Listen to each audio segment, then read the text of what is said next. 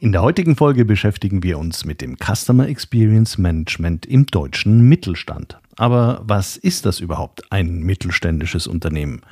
Tickt man dort wirklich so anders? Und wie groß sind die Baustellen, was die Kundenprozesse anbelangt, wirklich? Dich erwartet wieder eine spannende Folge mitten aus der deutschen Unternehmenspraxis. Musik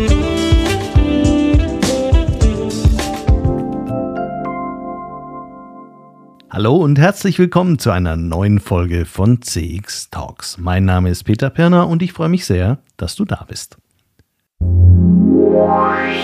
CX Talks wird diesen Monat unterstützt von MoveXM, einer Software-as-a-Service-Lösung für CX-Management, made, managed und gehostet in Deutschland.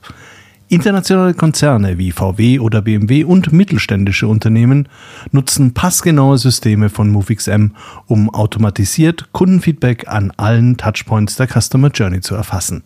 Dank des großen Funktionsumfangs und zahlreicher Schnittstellen integriert sich MoveXM nahtlos in jede Systemlandschaft.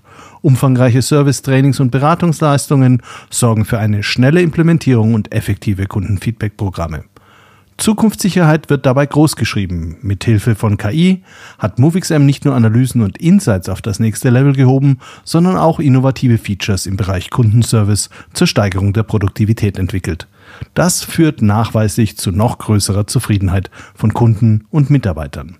Alle weiteren Informationen hierzu findest du auf www.movixm.com und der Sponsorenseite von CX Talks.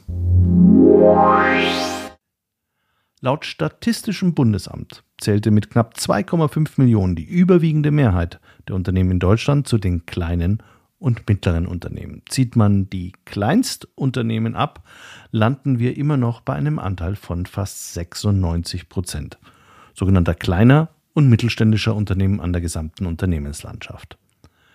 Diese Unternehmen haben schon allein aufgrund ihrer Größe ganz andere Voraussetzungen, gute Kundenerfahrungen zu schaffen, im positiven wie im negativen Sinne.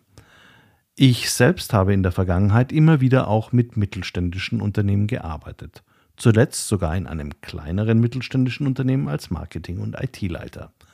An dem Bewusstsein, wie wichtig Kunden für das Überleben sind, braucht man in solchen Unternehmen nicht zu arbeiten.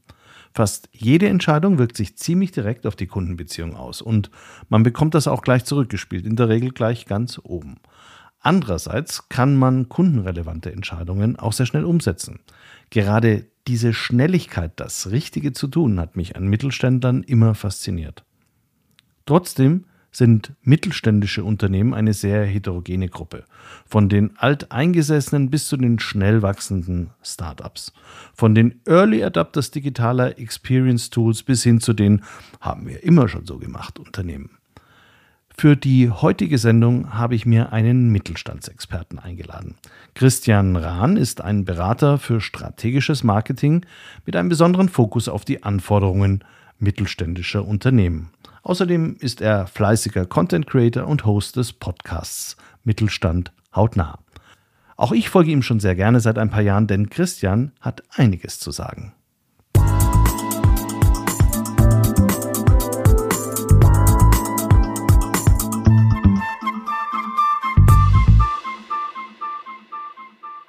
Hallo Christian, herzlich willkommen bei CX Talks. Ja, hallo Peter, vielen, vielen Dank für die Einladung. Ich freue mich. Sehr gerne. Christian, vor deiner Zeit als selbstständiger Marketingberater für den Mittelstand hast du ja selbst viele Jahre in mittelständischen Unternehmen im Marketing und Vertrieb gearbeitet. Und was hast du da für dich persönlich als das wichtigste Learning für deine anschließende Beratungspraxis mitgenommen? Ja, durch meine langjährige Tätigkeit in internationalen Marktteilnehmern ähm, habe ich natürlich eine jede Menge mitgenommen, was mich heute eigentlich auch dazu befähigt. Die Frage nach dem Wichtigsten ist vielleicht, dass ich gelernt habe oder weiß, wie das Game funktioniert. Denn im Unternehmen hast du ja immer so Spielchen innerhalb des Unternehmens. Welche interne Herausforderung hat zum Beispiel mein Gesprächspartner äh, innerhalb seines Unternehmens. Wenn er von meiner IG, von meinen Vorschlägen begeistert ist, weiß ich, dass er sie intern noch verkaufen muss. An die Geschäftsführung, an den CFO, weil es meist ja Geld kostet, wenn ich ins Spiel komme. Ähm, das hilft natürlich, wenn man seinem Gesprächspartner gleich noch interne Argumente mitliefern kann. Du hast dich in deiner Beratung ganz bewusst auf mittelständische Unternehmen konzentriert. wenn man sich mal so überlegt, wie definiert man eigentlich mittelständische Unternehmen, ist das ja nicht so ganz einfach. Äh, kann man das allein an der Mitarbeiterzahl festmachen? Also man sagt, Mittelstand hat zwischen 250 und 1000 Mitarbeiter. Alles andere sind dann schon kleinere Unternehmen. Oder was ist für dich so das Wesensmerkmal eines mittelständischen Unternehmens, wenn du das berätst? Also wenn man heute so ein bisschen die, die Landschaft betrachtet oder auch Statistiken anschaut, sind ja 96 Prozent der Unternehmen Mittelstand. Und ich bin jetzt eingeladen zum Mittelstandstag äh, eines Verbandes in Berlin. Und dann sehe ich da die Größen von Telekom aufschlagen und, und alles Who is Who des, der deutschen äh, Wirtschaft, wo ich sage, wow, ich, euch hätte ich als Konzern gesehen, aber äh, jeder will sich natürlich mit den Label schmücken. Ähm, ich würde es nicht alleine an der Mitarbeiteranzahl äh, ausmachen. 250 bis 1000 Mitarbeiter glaubt man, liegt man recht gut. Dann kommt natürlich auch noch eine Größe wie Umsatzgröße dazu. Gerade in Bezug auch, welches Geschäftsmodell steckt eigentlich hinter dem. Ähm, ich fange jetzt gerade an, einen neuen Kunden zu beraten. Das sind sechs Leute, aber die machen dreistellige Millionen Umsatz. Ähm, da würde ich sagen, kann man auch mal als Mittelstand betrachten. Ne? Äh, von daher würde ich es nicht nur an der Mitarbeiterzahl ausmachen. Äh, das hängt stark davon ab, welche Branche sind die eigentlich unterwegs. Aber grob würde ich schon in die Richtung gehen. So zwischen 250, um die 250 plus, ähm, kann man sicherlich schon als Mittelstand betrachten. Wir wollen heute ja über das Thema Kundenzentrierung oder Customer Centricity im Mittelstand reden. Äh, nach meiner Erfahrung, ich habe auch mit einer ganzen Reihe von mittelständischen Unternehmen als Berater gearbeitet, aber eben auch selbst in einem mittelständischen Unternehmen kurzzeitig als Marketingverantwortlicher gearbeitet. Äh, da habe ich gelernt, dass eigentlich in den meisten mittelständischen Unternehmen die Gründer das Wertegerüst bestimmen und dass es in der Regel bei vor allem bei erfolgreichen Gründern sowieso sehr stark mit dem Thema Kundenorientierung verbunden. Aus deiner Erfahrung, die du äh, über die letzten Jahre, glaubst du, dass Mittelständler ihre Kunden tatsächlich besser verstehen als die großen Konzerne? Ja, das ist eigentlich meine Erfahrung, dass eigentlich die Mittelständler ihre Kunden auch relativ gut kennen. Ähm, das ist meist aufgrund alleine dessen, dass man eine meist flachere Struktur hat. Ja, nicht so viele Management-Ebenen dazwischen, ähm, dass auch der Kunde oft sehr, sehr eng am, am Gründer, an Geschäftsführer, an Inhaber dran ist, weil der Inhaber meist auch ins operative Geschäft sehr stark noch mit eingebunden ist. Meist natürlich in Sachen Vertrieb oder Marketing selber äh, sehr starke Rolle spielt, ist er sehr nah dran an den Kunden. Ähm, die Frage ist eigentlich, was machen Sie mit diesen Informationen?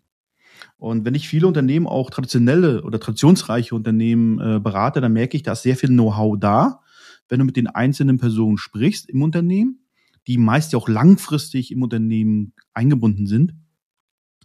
Aber wenn ich dann als externe Informationen brauche für mein Beratungsprojekt zum Beispiel, dann muss ich fast immer eine Beratung durchführen, also eine Befragung durchführen beim Inhaber, beim Marketingleiter oder bei Vertriebsmitarbeitern. Ähm, das heißt, wie nutzt man das Information? Wie stellt man es dar? Wie schafft man sich eine Wissensdatenbank? Wie pflegt man zum Beispiel ein CRM-System? Da sehe ich tatsächlich noch Nachholbedarf im klassischen Mittelstand, zu sagen, wie bereite ich diese Information auf? Ähm, also Sie müssen verstehen, dass die Kunden ja vor ähnlichen Herausforderungen stehen. Ähm, und Sie können natürlich so ein CRM, so eine Datenbank auch nutzen, um ja, Ihre Produkte besser zu machen, Ihre Dienstleistung besser zu machen, aber natürlich im Marketing auch die Kundenansprache äh, zu optimieren. Mhm. Ja, auf die Instrumente gehen wir später nochmal ein bisschen genauer ein. Äh, aber eine Frage, bevor wir dann nochmal tiefer eintauchen. Der Mittelstand hat ja sehr häufig heute auch das Problem der Nachfolgegeneration. Also beziehungsweise der Gründer hat sein Wert, bringt sein Wertegerüst damit ein, der kennt auch seine Kunden, ist mit seinen Kunden gealtert und jetzt kommt praktisch die nächste Generation. Äh, ist das ein großes Problem oder saugt man die Kundenorientierung praktisch mit der Muttermilch auf? Ich glaube, das hängt stark davon ab, wie die Nachfolgegeneration gestaltet ist. Ja, das, der Klassiker Familienbusiness, ja, Familienunternehmen, da rückt jemand aus der Familie nach. Ja, wie früh wird er eingebunden schon in, ins Unternehmen, in die Abläufe des Unternehmens, aber auch in, natürlich in die Werte. Du vermittelst Werte natürlich auch weiter an die Nachfolgegeneration. Ist das jemand extern, dann fehlt dir natürlich so ein Stück, so ein bisschen Entwicklung, weil natürlich Familienunternehmen findet ja ganzheitlich statt in der Familie. Da wird ja auch am Abendtisch noch über das Unternehmen gesprochen, das wird gelebt und so weiter. Ähm, das heißt natürlich, da müssen Werte auch vermittelt werden, beziehungsweise es müssen die entsprechenden Nachfolgegenerationen ins Unternehmen geholt werden, frühzeitig, um sie auch einzubinden. Ich glaube, dass gerade in den Zeiten von austauschbaren Produkten und Dienstleistungen natürlich diese Kunden, entscheidend ist. Und das ist deswegen wichtig, frühzeitig diese Generation mit den Werten vertraut zu machen, aber auch zu erkennen, dass sich natürlich Werte in die Generation ändern. Das heißt, die Generationen ändern sich, die Werte ändern sich, die Ansprüche. Und ich glaube, jedes Unternehmen im Mittelstand steht vor der Herausforderung, den Kundenbedarf von heute zu decken, aber sich schon frühzeitig mit den Kundenerwartungen und Kundenbedürfnissen der Zukunft zu beschäftigen. Ich glaube, das ist eine ganz, ganz wichtige Aufgabe zu sagen, ich darf diesen Anschluss nicht verpassen. Denn das erlebe ich immer wieder dass dann irgendwie so ein Break kommt und auf einmal sich Kunden abwenden von Unternehmen, weil sie sich nicht mehr angesprochen fühlen. Mhm. Gerade für ja relativ junge Nachfolger in so einem mittelständischen Unternehmen sind im Zweifel, zumindest wenn er von der Uni kommt oder wenn er einigermaßen da belesen ist, Begriffe wie Customer Centricity oder CX Management, Begriffe, mit denen er was anfangen kann der Podcast hier heißt ja auch CX Talks und ich persönlich glaube auch, dass alles, was hinter diesen Begriffen steht, sehr, sehr wichtig ist. Aus deiner Erfahrung können Mittelständler mit Begriffen wie Customer Centricity oder CX Management oder was es sonst noch an Fachbegriffen, wo auch bestimmte Tools dahinter hängen, die Management in diesem Bereich erleichtern sollen, etwas anfangen oder sind die sehr konzentriert auf ihre eigenen Abläufe, ihre eigenen Produkte und so, wie sie es halt schon immer gemacht haben? Ja, ich glaube, da sprichst du den Punkt an. Wenn du eine junge, nachrückende Generation hast, die auch mit dem Denglisch, das wir ja nur heutzutage fast alle sprechen, äh, vertraut sind, ähm, dann fällt es wesentlich leichter. Und das ist natürlich auch ein guter, ja, ein guter Weg, wenn die junge Generation eben durch diese Begrifflichkeiten, aber eben auch die Definition dieser Begrifflichkeiten mit ins Unternehmen hineintragen können. Ähm, denn häufig ist meine äh, Feststellung, dass gerade die die altgediente äh, Generation, die ja wahnsinnig viel richtig gemacht hat. Ich erlebe halt immer wieder, dass so eine gewisse Skepsis gegenüber Beratern im mittelständischen Unternehmen auftritt, weil häufig Berater sich als Belehrer entpuppen und alles in Frage stellen, was das Unternehmen macht. Da sage ich immer, naja, wenn jemand ein Millionenunternehmen aufgebaut hat, hat er ja verdammt viel richtig gemacht.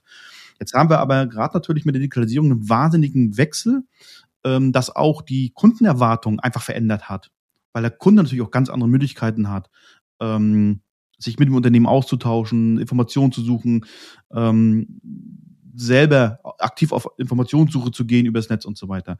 Und da merke ich häufig, dass diese, diese Kundenzentrierung, wo wir beide sicherlich uns ziemlich einig sind, was das bedeutet, häufig limitiert wahrgenommen wird. Damit meine ich, häufig beschränkt man sich mit Kundenzentrierung eben auf Serviceaspekte. Ja, und versteht nicht, dass Kundenzentrierung eigentlich viel, viel weitgreifender ist. Ja, und häufig mag man, merke ich dann, dass es heißt, ach, Kundenzentrierung, anderes Wort für Kundenservice. Sage ich, nein, Kundenservice ist nur ein Teil der Kundenzentrierung. Ähm, das merke ich schon. Tatsächlich, je jünger die Generation ist, desto leichter ist es, diese, diese Silos auch aufzubrechen. Denn äh, Kundenzentrierung bedeutet für mich ja auch immer so ein Aufdecken von diesem Silo-Denken im Unternehmen. Mhm. Du hast gerade gesagt, weil das wäre jetzt auch meine Frage gewesen, gibt es eher eine ganzheitliche Vision oder schaut man doch eher noch auf Funktionsbereiche? Du hast gesagt, man schaut eigentlich mehr auf den Customer Service. Ist der Customer Service im Mittelstand dann am, ja, technologisch und organisatorisch schon an der Spitze dessen, was man heute unter gutem Customer Service versteht, wenn man sich schon so drauf konzentriert? Ja, also es äh, ist ja schwierig zu verallgemeinern, weil ich da Unternehmen kenne, die sind sehr gut aufgestellt und ähm, wir verallgemeinern aber halt sehr, sehr, sehr gerne. Ist ja auch ein Filter, den wir gerne benutzen in der Kommunikation. Ähm, da ist aber noch sehr viel Nachholbedarf. Ähm, ich kann dir so mal ein Praxisbeispiel bringen, den ich mitbekommen habe im Vertriebsinnendienst. Da ruft ein Kunde an und fragt nach einer Information, die für ihn wichtig war. Eigentlich für alle Kunden, die aber nicht den Produktblättern entnehmen konnte. Da ging es um irgendwelche Abmessungen des Innenraums. Und dann ist jemand aufgestanden, ich rufe sie zurück, ist losgegangen, in Lager, hat sich das Produkt ziehen lassen, hat das ausgemessen, sich aufnotiert, hat die Kunden zurückgerufen, ja, und hat gesagt, äh, so und so, das sind die Werte, die du haben wolltest. Okay, wunderbar, kann ich sagen, klasse Service. Nur, Da frage ich mich, wie oft rufen Kunden an und stellen genau diese Frage. Und damit ist eben nichts passiert. Ja, da ist da nicht irgendwo eingepflegt worden in eine Datenbank, die es tatsächlich gab in dem Unternehmen, nach dem Motto, was stellen eigentlich unsere Kunden für Fragen? Also guter Kundenservice heißt ja nicht nur, dass ich sehr positiv, sehr zuvorkommend auf Kundenreklamationen oder Kundenanfragen reagiere, sondern im Grunde, dass ich da auch als Vor in die Vorleistung gehen kann und sagen kann, ich kann doch schon mal nicht nur die, die Frequent Ask Questions beantworten, sondern die Fragen, die ich nenne das ganz gerne die Should Ask Questions. Ja, welche Fragen werden voraussichtlich gestellt werden? Äh, vielleicht die auch schon mal vorwegnehmen und zu sagen, äh, da gehe ich mal in Vorleistung. Und gerade wenn Kunden mich auf Dinge aufmerksam machen, dass ihnen vielleicht Daten fehlen, die sie auch für die Kaufentscheidung benötigen, ähm, dann ist es ganz, ganz wichtig, was passiert eigentlich mit diesen Daten. Und da ist der Kundenservice im Mittelstand häufig eher noch, ich warte mal, dass sich bei mir ein Kunde meldet und auf mich auf irgendwas aufmerksam macht. Ich will das gar nicht als Beschwerde oder Reklamation sehen. Das ist ja häufig gar nicht so. Ein Kunde, der sich an ein Unternehmen wendet, der ist ja im Glücksfall, weil der sagt, hey, ich habe ein Problem, könnt ihr das mal bitte für mich lösen oder mit mir lösen? Ähm, und das muss, glaube ich, noch stärker verstanden werden, das ganzheitlicher zu betrachten. Wenn wir über Produktblätter oder Informationsverhalten in der Kaufphase reden, kommen wir gleich zum anderen Funktionsbereich, nämlich den Vertrieb, äh, Pre-Sales und Sales. Da bist du ja auch als erfahrener Marketing-Manager sehr gut unterwegs. In welchen Bereichen gibt es aus deiner Sicht da einen großen Nachholbedarf, die Vertriebs- oder die Pre-Sales-Funktion auf einen neueren Stand zu bringen? Ich bin ein ganz großer Verfechter vom Touchpoint-Management. Und für mich bedeutet das erstmal zu ermitteln, also wir sind ja alle einig, die, die Kundenreise, die Customer Journey, die verläuft ja nicht mehr linear. Und ich bin sogar der Meinung, die verlief noch nie linear, ähm, dass der Kunde erst das macht, dann das, dann das.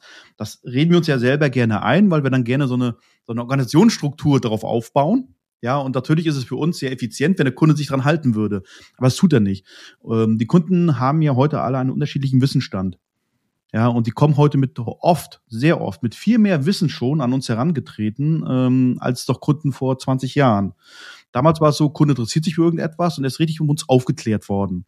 Äh, heute informiert man sich halt auch über, gar nicht mal über unsere äh, Webseiten, sondern vielleicht auch über, über Wikipedia, über, über, Google, über YouTube, was es da an Möglichkeiten gibt. Das heißt, heute ist der Wissensstand äh, deutlich stärker da, auch im B2B-Bereich. Ähm, und da müssen wir eigentlich lernen, was sind eigentlich die wirklich relevanten Berührungspunkte, die Kunden Kontaktpunkte, die wir haben und welche Informationen holt sich der Kunde dort eigentlich in welcher Phase ab. Und das ist sehr, sehr unterschiedlich. Und da müssen wir lernen, wie kann ich da schon in Interaktion mit dem Kunden kommen. Das heißt, wie kann ich möglichst an den relevanten Punkten den Kunden tatsächlich schon abholen und in ein Gespräch ziehen. Ich muss aber auch wissen, wann ich vielleicht noch nicht ihn ins Gespräch ziehe. Weil du kennst das, du gehst in einen Laden rein, zack, steht einer neben dir. Ja, was darf ich ihm zeigen? Und dann dieses klassische, ich will mich erstmal umgucken. Ja, und das ist ja genauso. Manchmal braucht man eben so, so Phasen, wo man erstmal für sich selber eine Recherche machen möchte. Ja, und dann darf man aber auch nicht den Punkt verpassen, wo man sagt, ja, jetzt spreche ich den Kunden aber an, halt über die digitalen Möglichkeiten, die wir haben. Haben Mittelständler in der Regel einen guten Überblick über alle relevanten Touchpoints, die für ihren Verkauf entscheidend sind? Ja, da sage ich mal ganz provokant in der Regel nicht. Ja, in der Regel ist das eigentlich eher äh, befriedigend bis mangelhaft, weil sich der Fokus tatsächlich darauf bezieht, das, was sie haben.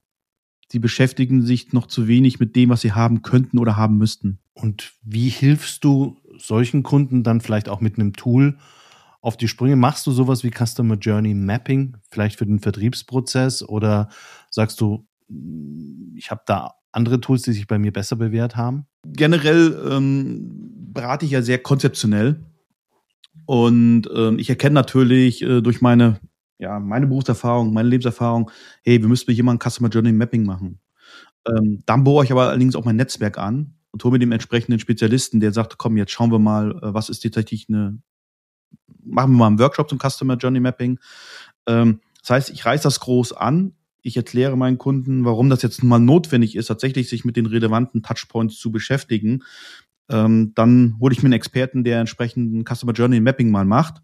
Dann definieren wir mal die wirklich relevanten Touchpoints, weil du kannst auch eine ganze Menge einfach wirklich vernachlässigen. Es ist ja auch immer eine Frage, von welchen Ressourcen du hast. Ja. Und äh, es gilt alles, geht also halt gar nicht darum, jeden Punkt wirklich zu, zu bespielen, sondern die, die wirklich relevant für dein Business sind. Und dann arbeiten wir dran, okay, welchen Content. Da komme ich wieder stark ins Spiel mit konzeptionellen und mit Content-Inhalten. Okay, mit welchen Contenten, welchen Methodiken, mit welcher Kommunikationsform holen wir denn am besten unsere Kunden dort, dort ab? Ein dritter Funktionsbereich, den ich auch sehr wichtig finde und der meiner Meinung nach in den meisten Unternehmen, egal ob groß oder klein, massiv unterschätzt wird, ist das Innovationsmanagement, also über einen systematischen Innovationsprozess, der sich auf Services genauso beziehen kann wie auf Produkte, da sehr frühzeitig mit Kunden schon zu arbeiten, um ein Gefühl dafür zu gehen, vor allem auch zu bekommen, in welche Richtung was geht und dann in der weiteren Entwicklung die Kunden zu beteiligen. Hast du da Beispiele, wo du sagst, die haben das richtig gut gemacht oder äh, sagst du, das liegt noch sehr arg in den, äh, steckt noch arg in den Kinderschuhen. Ja, also ich berate ja auch als Mentor Startups und die sind da so ein Stück weit weiter. Ähm, ich habe da ein aktuelles Beispiel, äh, ein junges Startup, das im Bereich äh, MedTech, also Medizintechnik unterwegs ist, ähm, die eine gute Idee haben, gutes Produkt, gut den Markt auch äh, evaluiert haben und es gibt einen Bedarf. Und für die haben wir einfach mal so, so einen kleinen ja, Funnel aufgesetzt, ja, ähm, auch in den sozialen Medien, ähm, Kunden angesprochen und sie auf eine Landingpage gebracht und die konnten das Produkt auswählen und die konnten Feedback geben und konnten sie den Einkaufskorb legen, obwohl wir das Produkt noch gar nicht hatten. Und erst nachdem die quasi den Einkaufsprozess abschließen wollten, haben wir darauf hingewiesen, ähm, ja, pass mal auf, du kannst dich gerne vormerken lassen, äh, äh danke für deine Information, hast du noch irgendwelche Wünsche? Also versuch den Kunden dann einzubinden. Ja, und das hat wahnsinnig gut funktioniert, weil wir gesehen haben, wo stoppen die Leute eigentlich. Weil der Vorteil von solchen digitalen Prozessen ist ja, du kannst messen, wann der Kunde abspringt. Ja, und du kannst messen, wie viel tatsächlich dann dieses Produkt in den Warenkorb legen. Stimmt das Pricing vielleicht, ja, äh, oder auch nicht. Und du kannst die Leute natürlich dann auch digital abholen und sagen, äh, wollen wir uns mal näher zum Produkt austauschen? Was müssen wir da machen, um ein richtig gutes Produkt zu entwickeln? Ähm, und du kannst natürlich diese Information auch nutzen, um zu messen, hey, wie weit bin ich denn schon? Oder du kannst gerade, äh, wenn du am Prototyp dran warst und gehst jetzt in die, Massproduktion, noch die ein oder andere Veränderung machen und kannst eigentlich viel schneller ein viel besseres Produkt auf den Markt bringen. Wobei es da nicht um Perfektionismus gibt. Ja, also da, da ganz klar lieber ein Produkt frühestmöglich auf den Markt schmeißen, weil du wirst immer die Early Adapter finden. Ja, du wirst immer die Leute finden, die das, das kaufen und die eine Chance geben, das Produkt weiterzuentwickeln, bevor es mattentauglich ist. Ähm, also nicht im Perfektionismus verfallen, aber durchaus tatsächlich in einen Austausch gehen. Warum das so erfolgreich war, lag auch daran, dass der Kunde geglaubt hat, er kauft jetzt ein Produkt. Das gibt es schon. Und natürlich dann viel vor, äh, also nicht voreingenommen war. Ja, wenn ich irgendwo hingehe und sage, ich habe mal theoretisch eine Frage an dich. Und so haben wir aus der Theorie einfach Praxis gemacht und konnten uns so tatsächlich mit Leuten austauschen, die ein ernsthaftes Kaufinteresse an dem Produkt haben. Das heißt, hier hast du wirklich e-, e-, ehrliche Käufer. Und das ist ja was anderes, als wenn du in eine Feldforschung gehst und rein theoretisch Straßenumfrage machst. Ja, wäre das rein theoretisch interessant für dich, dann kriegst du nicht so qualifizierte Antworten, als wenn du jemanden befragst, der eigentlich dein Produkt schon in den, in den Warenkorb gelegt hat. Sehr häufig hat man ja auch die Situation, dass du praktisch ein physisches Produkt produzierst und feststellst, oh, diese Produkte werden jetzt austauschbar, gerade vielleicht durch einen günstigeren Konkurrenten aus Asien und man versucht es durch Zusatzservices zu veredeln. Das ist meiner Meinung nach eine große Challenge für viele mittelständische Unternehmen, die gerade in diesem Produktionsbereich aktiv sind, weil bisher konnten sie allein über ihr Produkt verkaufen und jetzt müssen eben zusätzliche Services, die deutlich weniger greifbar sind, äh, vermarktet werden.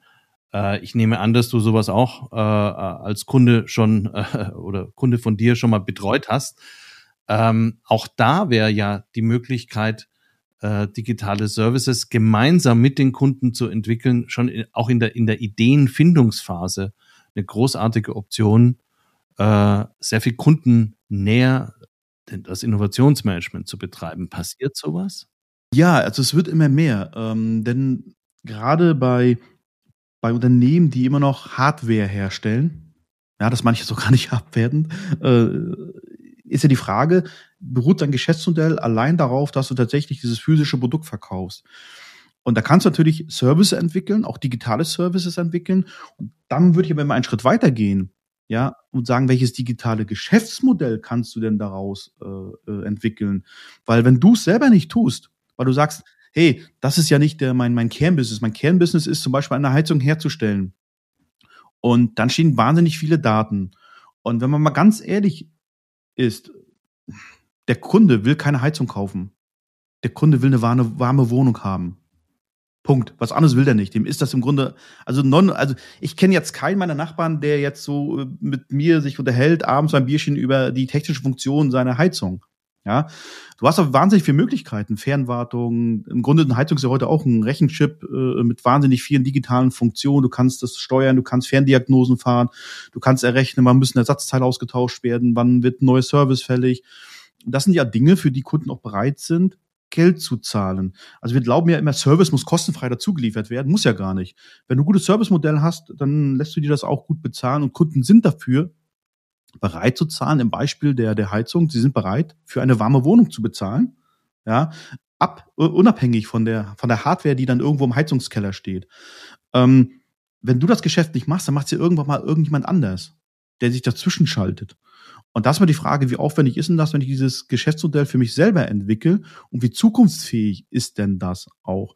Weil die Frage ist, ähm, stößt du nicht irgendwann mal auch an deine Grenzen, was den Vertrieb von Hardware betrifft? Sei es darum, dass der, die Marktteilnehmeranzahl sich vergrößert, das heißt wahnsinnig viel Konkurrenz, die vielleicht auch günstiger sind, vielleicht nicht so gut wie du, ja, äh, aber der Preis spielt halt auch immer eine Rolle, auch wenn man gerne was anderes behauptet.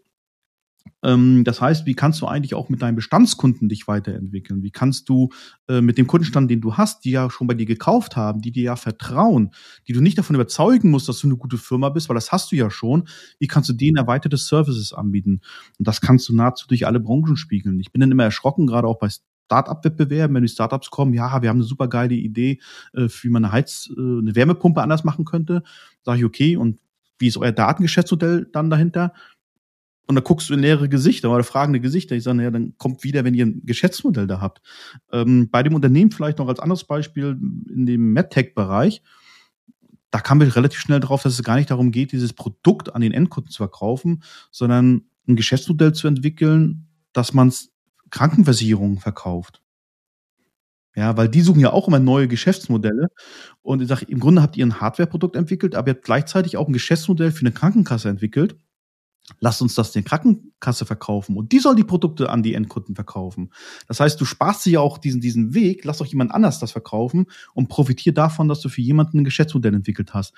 Und das sind Dinge, mit denen sich auch Mittelständler sehr, sehr viel stärker beschäftigen müssen. Wie kann ich eigentlich Innovation im Unternehmen betreiben? Und da sind wir bei dem Punkt, was ich vorhin gesagt habe. Du bedienst den Bedarf deiner Kunden von heute, aber du arbeitest schon an den Lösungen für morgen. Das ist wahnsinnig wichtig ähm, weil auch das Tempo immer rasanter werden wird. Ja, Christian, die Zeit ist jetzt schon fast wieder rum, aber abschließend würde mich jetzt doch noch deine persönliche Einschätzung interessieren. Was sind aus deiner Sicht denn die wichtigsten Stellschrauben, damit der deutsche Mittelstand auch in zehn Jahren wettbewerbsfähig ist? Ich würde zwei Dinge nennen wollen. Zum einen darüber, wo wir jetzt auch sehr ausführlich darüber gesprochen haben, nicht diese ganzheitliche Sichtweise. Der Kunde denkt nicht in Marketingabteilung, Vertrieb, Einkauf, Logistik. Der Kunde denkt nur in deiner Marke und denkt nur in deinem Unternehmen. Ja, für ihn ist auch ein Einkäufer Vertreter deiner Marke. Das heißt, Silo-Denken aufbrechen, Strukturen aufbrechen und aus Sicht des Kunden äh, zu hinterfragen, wie sieht eigentlich der Kunde mein Unternehmen? Und das zweite wird einfach sein, neben den Dienstleistungen, Produkten, die höchstwahrscheinlich austauschbar sein werden, ähm, auch Werte und Verbindungen mit Kunden zu schaffen und zu kommunizieren, warum sich der Kunde mit dir als Unternehmen verbunden fühlen soll und warum er ein loyaler Kunde werden soll.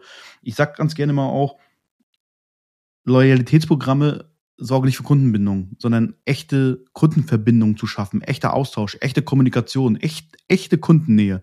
Das ist etwas, was sehr entscheidend ist für die Zukunft, gerade für den Mittelstand. Ein wunderbares Schlusswort und das kann ich auch nur dick unterschreiben. Ganz, ganz herzlichen Dank. Ich danke dir, Peter.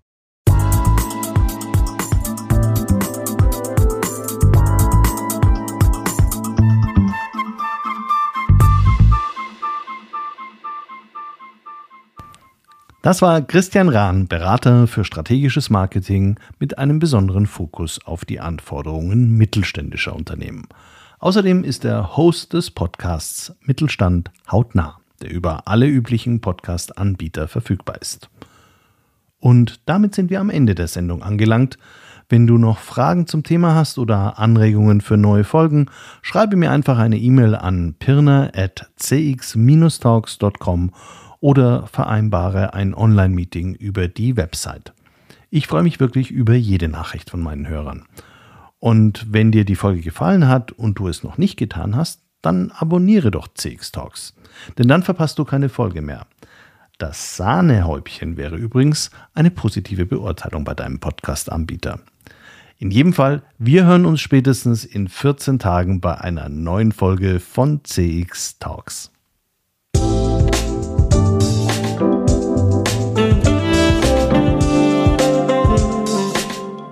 Das war CX Talks, der erfolgreichste deutschsprachige Podcast für Customer Experience Management. Mehr Informationen zu CX Talks findest du im Newsletter des ICEM, auf LinkedIn und unter www.cx-talks.com.